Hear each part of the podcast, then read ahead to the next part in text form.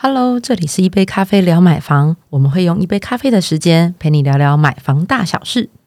大家好，我是四十岁的二宝妈虾姐。大家好，我是三字头的想婚族代表浩哥。嗨嗨，我是不婚族安姨。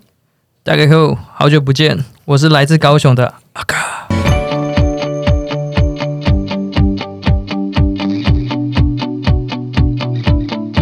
阿嘎，你终于回来了！阿哥回 而且你们大家有没有发现，浩哥的片头换了，自我介绍换了？哎、他是想婚族喽。对 所以好事将近，呃，逼婚持续在，但是想婚是比较什么？比较没有压力一点。那就不是逼了啊，那就是主动线上。对对对，就近在咫尺了嘛。那那可是现在这种就是局呃疫情局面啊，你们要来一个线上婚礼吗？我们都有线上刊物了，你也可以来一个线上婚礼。线上婚礼哦，对。嗯确实该认真思考一下，有没有？全部都云端的，我们 视讯开起来。线上抽捧花然花后你没有，然后你就那个啊，线上抖内，啊，现在已经用线上抖内的方式，还要抖内吗？怕怕观看人数没办法达达到那个水准，亲友都要看起来啊，然后直接你还可以说啊，感谢那个拿谁谁谁亲友。线上抖内多少，然后我们回来 压力山大。没有，因为今天你们俩给我们太多惊喜了，一个是阿嘎的回归，一个是浩哥想婚喽，终于不再是逼婚了。真的 想想婚有分 tempo 啦，对不对？嗯有快跟慢的嘛，对啊。好，那我们今天好回到主题啊，我们今天要跟大家聊一下捷运宅。嗯，对，那浩哥，你知道怎么？你如果是捷运宅的话，你会怎么样解解释它？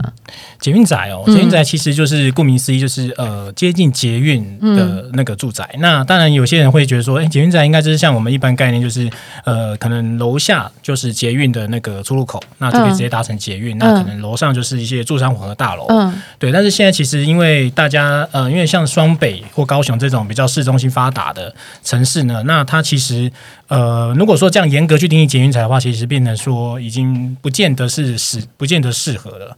对，所以变成是基本上周边都算是都算宅。那你刚刚提到一开始提到那一个算是捷运共购宅喽？对，就是跟捷运在同一栋的嘛。对对对对对那可是你说到捷运周边啊，那到底是呃五百公尺范围内呢，还是一公里，还是三公里都算进捷运，或是叫捷运宅？呃，通常会以步行为一个概念，嗯步行我们会以步行为概哦念，对，大概呃五到十分钟，其实就算是不错的捷运宅。哦，不到十分就是就算了5到。10分钟哦，那我也开心喽，我捷运家宅可以算捷运宅喽，哎加分加分。那个房价应该是非常的不错。对，好，那也希望之后房价不错了。哦，希望不错。嗯，我们今天就要来检视一下嗯捷运宅是不是真的有加成效果。嗯嗯嗯，所以那我们今天用六，嗯、我们有我们刚好有四条四，条捷运线，我们刚好有四位，然后四条每个人负责一条这样子，OK 不同的代表。不同代表。好了，那首先就让我来好了。哎，我们先角色分配一下。哦，好好好，先说明一下。台北市的捷运的部分。呃，应该说，对我之前婚前都住台北市，对，哦而且所以刚淡水线刚开的时候，那时候我们刚好学校就在淡水线旁边。啊。所以就是你知道，早期还有免费搭乘，哦，你有赶上刚开的那个时候，对不对？我有从学校免费搭乘到淡水第一条捷运，还不错，跟我一样哎，我是高雄的，我也有赶上刚开的时候。刚开，可恶，我台中没赶上，台中最近才开始但我人在台北没赶上。对，所以我我我想负责台北的，嗯，对。哦，那刚才阿嘎说有高雄，那阿姨说台中嘛，那我我是新北啊，因为我就住中新庄嘛，所以其实包括最近的环状线，我也会稍微提一下。好，那就让我们直接开始讨论吧。好，那跟大家分享一下哦。那台北市一向望的，比如说在网络上啦，嗯啊，在乐屋网站上面望的，其实有三大区域：中山区、北投区跟内湖区。嗯那其实呃，包含里面有两条线啊、就是呃淡水信义线跟文湖线的部分。嗯，好，那首先就那个，就是我我之前有免费试乘起来的淡水线，你是要发表试乘心得吗？没有，那很早嘞，你还记得吗？那那是大概高中时候吧。我说心得啦哦，，心得哦嗯，没有就很新奇啊！你就会跟同学下课约着，就说好，我们要去吃阿给，然后就冲过去哇吃个阿给，再冲回来，好青春哦，很青春吧？时间我刚刚是不是有偷啊？原来我都跟大家说我是四十岁。OK，好，那好，我们再回来。那淡水淡就是说淡水新一线的部分呢、啊其实最近呃有三大站点是夯的。哦首先，首先呢，当然就是我们一开始一直推阿嘎的有没有淡就是淡水站？淡水站啦、我们一开始不是说小资存钱要买在淡水吗？因为那里 CP 值很高啊。那呃，什么叫 CP 值很高？我们有大概做了一下，就是呃近期的实价行情给大家来看一下。嗯，哦，就在公寓的部分，淡水的公寓哦，大概是在十七万，然后电梯大楼大概是在二十八万，单就是每平单价，哦不不是总价，每平单价。没有还没有念错这个数字吗？没有没有没有，而且在淡水站周边啊，因为其实现在轻轨也算是夯，而且轻轨沿线其实整个都盖起，就是说其实在陆续在发展中啦。嗯，哦，所以包含像比如说，当然现在可能是便利商店先进驻了，再来是量贩店做进驻了，甚至我刚刚也还有看到叉叉咖啡，就是热门连锁咖啡店也有进驻了。那就其实就大家就可以从呃这些呃知名呃不不算知名这些生活机能的进驻，嗯嗯嗯也可以来考量，就是那个区域是不是来居住。就像我今天还有研究到一个那个什么呃轻轨滨海义山线，你是不是很想买？你是不是想买？对，然后它它它其实沿线其实就接着红树林站，嗯所以其实不论是在淡水站或是在红树林站，其实现在周边都是非常热闹的。那我觉得可以提供给小资族作为参考。好，那当然沿线还有在再往市区再近一点点的，还有竹围站。好，那竹围站大概是有就那因为近离近市区，所以就那个单价整个就会再稍微再高一些了。嗯。好，那公寓可能就要到二十八万了，然后大厦部分可能就要到三十五万。嗯，好，那另外其实靠靠近整个台北市的话，还有一个热门点叫做北投。啊啊，北投站，北投站。温泉的，大家以往都在想说啊，那是不是只是去泡温泉？不是，现在你可以可能自己在家住起来就有温泉了。哎、真的哎、我朋友住北投，他家就是、他家就是在家里就有温泉，温泉吗都可以泡对哇，随时都可以泡，不是温泉机的那一种，是真的有温泉的。那就像去淡水，每天都可以欣赏海河河岸风光，是是是，然后在北投每天都可以泡温泉，概念好像 CP 值不错有啦，欸。哎现在有点 over，夏天比较少泡。你冷气开下去就对了。好，那那当然近市区，那当然单价就不一样了。北投的公寓大概在四十二万左右，然后大厦的话，那当然就会单价会在五十八万这样子。那不过连带相同单价部分，其实还有个站，还就是在文湖线上的站，其实是呃也我很熟悉，叫西湖站。哦，西湖对，嗯那因为我以前呃妈妈家就住在西湖站附近，对，那那里算是早期的社区，所以那边刚那边的房价其实跟刚刚的北投站来说其实是相近的。嗯，好，那呃，当然它而且它的生活圈临近内科，等于是你也可以就是住在西湖站，就直接就是走路上班，十、到十五分钟的概十分钟的概念就可以上班了。那因为也是早期发展的，所以包含它的生活机能，比如说呃呃一站可能下一站就是美丽华，哦，这就剑南市建南呃剑潭路站嘛，美丽华，或者是呃也有到呃美丽华旁边有比如呃家乐福等量贩卖场。对，那其实，在生活技能，那西湖站本身也呃共构的其实就是西湖市场的那个传统市场，所以其实，在生活技能当中是非常好的，而且那边的吃的也很非常方便。嗯，对。好，如果大家有要搬去的话，说不定哪天可以在可以留言问我，我会告诉你那边周爬山也方便，我觉得？好吃的。哦，你知道碧山岩吗对对对，爬山也方便，还有金面山那些的。对对对，那这是台北。主要我觉得最近 CP 值比较高的，就是会有淡水站啦、竹围、北投跟西湖站，提供大家作为参考。好，那其实补充一下霞姐讲的，那像北投啊，它到五字头嘛，那公寓有四字头，那其实也反映它的机能啊，因为其实北投我们也知道它有医院，有像那个呃龙总。对，那它的那个市区其实也是很方便。如果说有些可能是退休的需求，他会去选择北投，所以它的单价自然就拉的比较高。那基本上呢，你在呃台北市的话呢，还是有机会看到三字头的案子这样子。那我来换我说新北好了，那其实新北就相对于台北市就会呃价格又更低一些，大概是二字头就可以入手。那呃新北的话呢，其实你可以发现，在局限呢，其实是一直热门的一个部分哦，因为大家都会想要是一桥进北市嘛，那这样子呃上班包括包括回回家其实都很方便。那局限的话呢，有什么选择呢？那其实局限的话，就是以新北的幅度来讲呢，可能包括中永和、三重、泸州。对，但是如果以价格上来考量，我们想要抓二字头的话呢，我们会建议选择三重跟泸州。那不选择中永和的原因是因为呢，他们其实很多的呃都更案，因为一桥进北市的那个优越地理环境，所以建商都很积极的在开拓，所以基本上新建案呢都已经到了四字头或者是五字头了，所以压力会很大。那三重泸州呢，因为其实陆续在开发中哦，所以其实呃还是有机会可以拿到三字头的那个房子。那基本上都是还是以公寓为主哦。那新建案的话呢，可能就变成说你要在思考你的站点。那如果是像是三重站或头前庄站，或者是这些比呃像前面这两个是有双捷运共构的呢，它就会直接到五字头，大经历大学会到五字头这样子。想要捡便宜呢，可能就可以到更边陲，接近桃园的回龙站去了。但回龙站也是公寓，其实跟大厦其实都可以非常便宜。好，那接下来讲红线的部分，因为刚才夏姐讲到了淡水竹尾嘛，帮我们稍我微刚刚就想说抢人家的哎我刚刚讲的北市好像有抢到新北，不好意思啦。对，那其实就真的是很值得大家住哦，因为才二字头哦，那又有轻轨沿线，那其实还是有后续的发展空间。对，那接下来我再讲一下蓝线，那蓝线其实就是呃会。呃，到包括土城一带哦，那其实它的公寓呢也是非常的便宜，可能有到一字头到二字头之间。那可能花一点时间去做比较。那土城最近的一些议题呢，就是呃有一些那个产业园区正在做规划，那包括有新的土城医院也在呃，其实已经陆续的已经在新新建了，所以其实土城这边的那个幅度呢，如果相对于你板桥市区没办法去购买的话，其实可以往土城走。接下来是环状捷运了，环状捷运呢，其实有两个站呢是可以考虑的。那其他沿线呢，因为还在陆续发展中呢，可能它的价格呢都已经往三跟四字头之间做迈进哦。那环状线只能选择像桥河站跟中原站，那这两区呢，其实都是位在中和这个部分。对，那其实它是二字头，也是公寓的部分。新大厦的话呢，其实有一些呃环河的那个新建案在盖，那也是因为从化的关系，它的价格会相对于公寓会稍高一点。对，那是高很多吧？我记得应该是 double，但新的新的五都是字头以上。嗯，但但毕竟我们是想婚族嘛，我们就是会想说先先看价格嘛。我们都是小资族，如果如果你是脱北者呢，你可能是退休的，那也许那个新建案的部分是 OK 的哦。对对嗯，对。换屋换起来这样子。哦，OK，好，换我来台中的部分。其实台中现在就一条线啦，我们不像浩哥这样很辛苦，每每一条线都有都要介绍到。对，台中目前就是只有一条绿线这样子。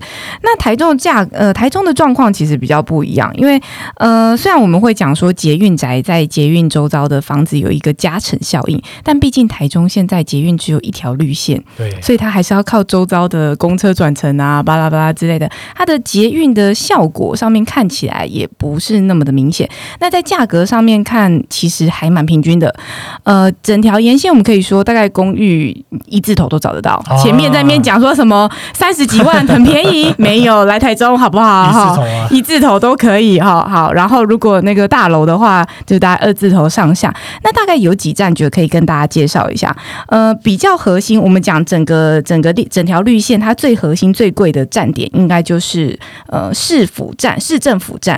啊，它就是对，它就是整个就是台中市政府那边，就是整条绿线的中间点这样子。将来会有一条蓝线跟它做交叉，它是一个交叉的转乘的站点，就是最大的站。当然我不知道这将来要等多久啦，哈，但是大家可以越快越好。对，大家可以做参考。应该从应该是十年起跳吧，我不晓得，因为我从小时候住在台中的时候，台中的就。长辈们就会跟我说：“你知道将来我们家走出去这边就有一个捷运站吗？” 请用想然后就这样象的有没有？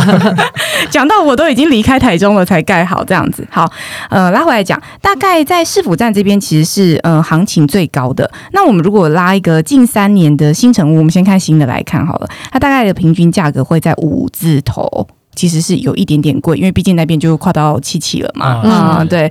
但如果说是呃近三年的中古屋的话，大概二十几万、二十五上下左右，大家都还是有机会啦。好，那它的价格的分布是这样子：从市政府最贵，然后渐渐往两旁扩散，两旁就会价格越来越低，越来越低。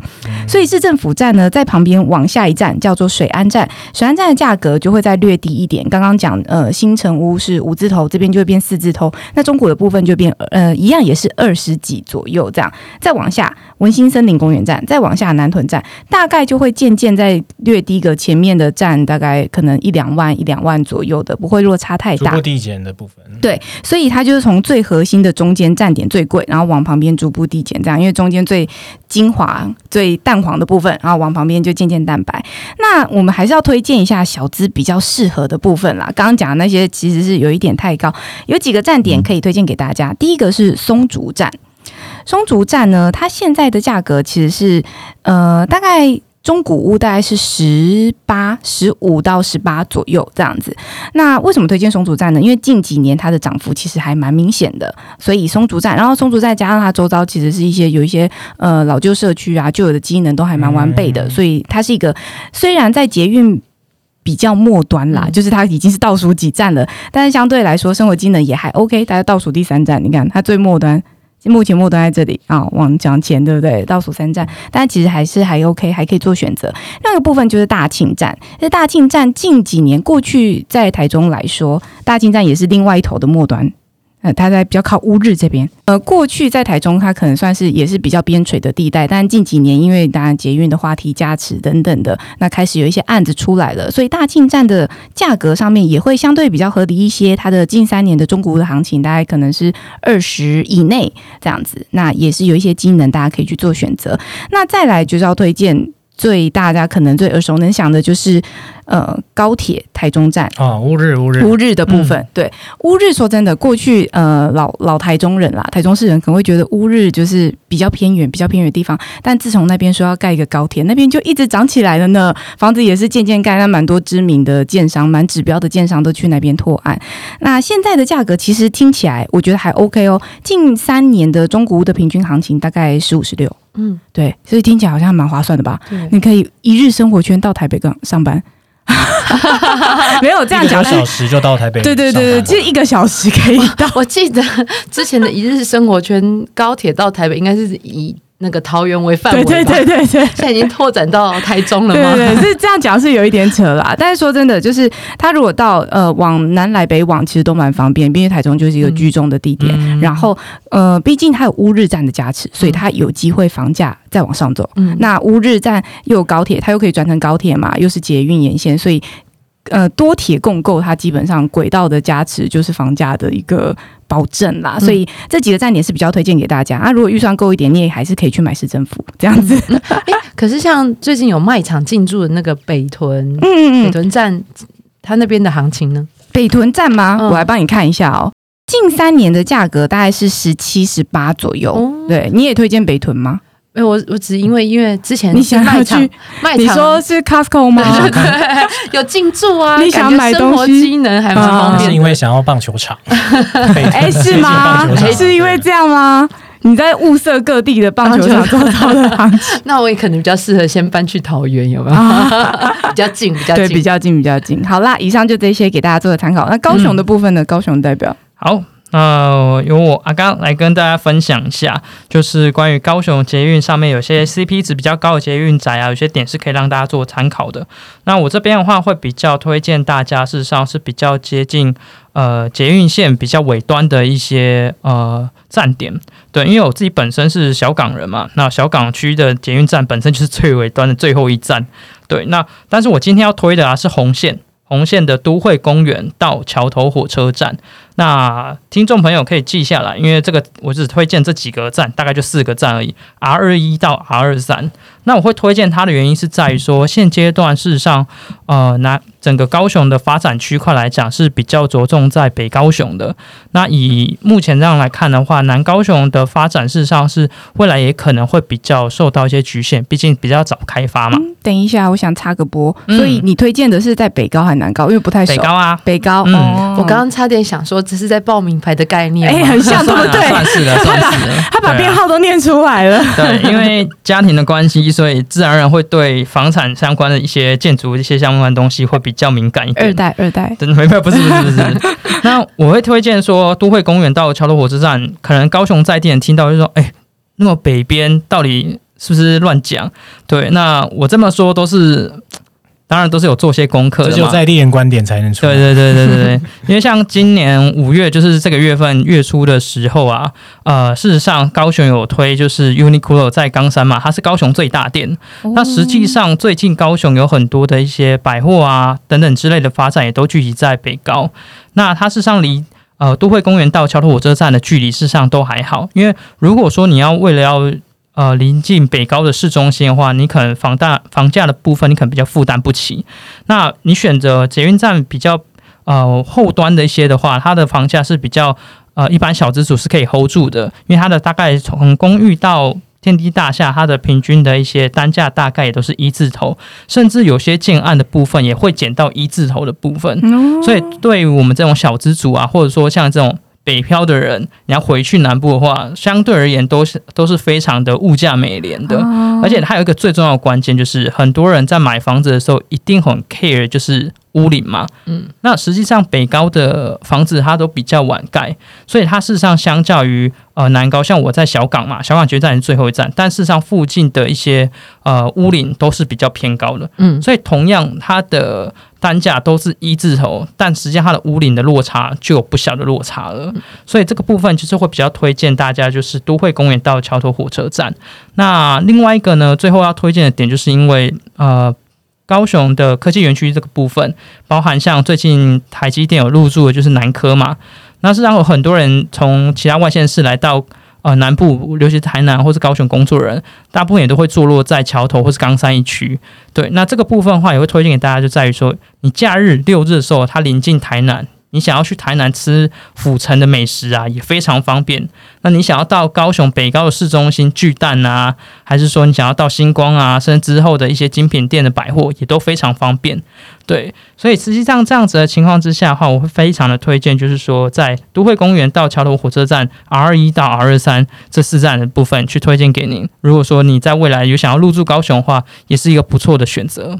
哦，台北薪水。高雄买起来了啊，赶快回去自产啊！还还是其实你不一点都不想买在淡水，你想要买在刚刚你刚刚讲的，哎、是真的还蛮吸引人的。因为我那一天也是看到有些网友啊在讨论说，哎、他在桥头看一个新建案，然后他竟然那个新建案总价好像七百多吧，然后屋龄在五年内，然后说哇怎么那么便宜？然后实际上啊真的有，对啊，但是当然多大多大吗？平数多大？平数大概它那个不是你单价啦，哦单价吗？对。单价也是一开头的，一开头哦，对啊，那我有我又心动了，嗯，对，所以那时候我看到说哇，因为我最近也都有在看，因为工作关系嘛，所以我们会时常看双北啊或其他县市的一些呃物件的单价等等，所以我看到那个网友抛出来就说哇，怎么那么便宜？我自己也是蛮吓到的，而且也真是有那么一点心动，你知道吗？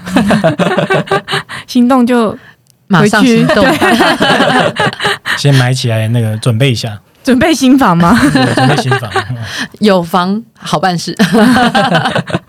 好，那总结我们今天对于捷运宅一些描述哦。那其实呃，双北跟台中，那可能高雄之间对于捷运宅的定义跟需求上可能也会略有不同。那这集就先给大家做一个参考。那希望说，如果你现在正在考虑以交通为一个主要的需求的话呢，这些刚才提到的内容呢，都可以帮助你去找到一些相关的捷运宅，然后价格上也可以让你做参考哦。如果说你今天真的直接想要用呃捷运这个概念去找相关的房子，也能不能做到呢？那其实现在乐屋网的买屋的频道也是可以做做这样的。需求那怎么做呢？只要在关键字的栏位这边直接输入捷运，然后后面就是看你需要的站点。那我举一个例子哦，譬如说捷运回龙站，那就把这五个字输入到那个搜寻吧里面，那再送出结果，你就可以找到相关符合这个捷运站点的呃所有的那些房子。好，那希望今天的资讯呢，可以帮助到你多厘清一些对于捷运宅行情价格的一些想法。如果喜欢今天的内容的话呢，或或者是你有其他想问的问题，也欢迎就直接呃留言给我们。那粉丝团也可以私信我们，我们的 podcast 上面呢做一些回馈。希望今天的节目也可以让你觉得有收获，那分享给你的朋友哦。记得帮我们五星按赞喽，谢谢大家。好，好喽，拜拜，拜拜，拜拜。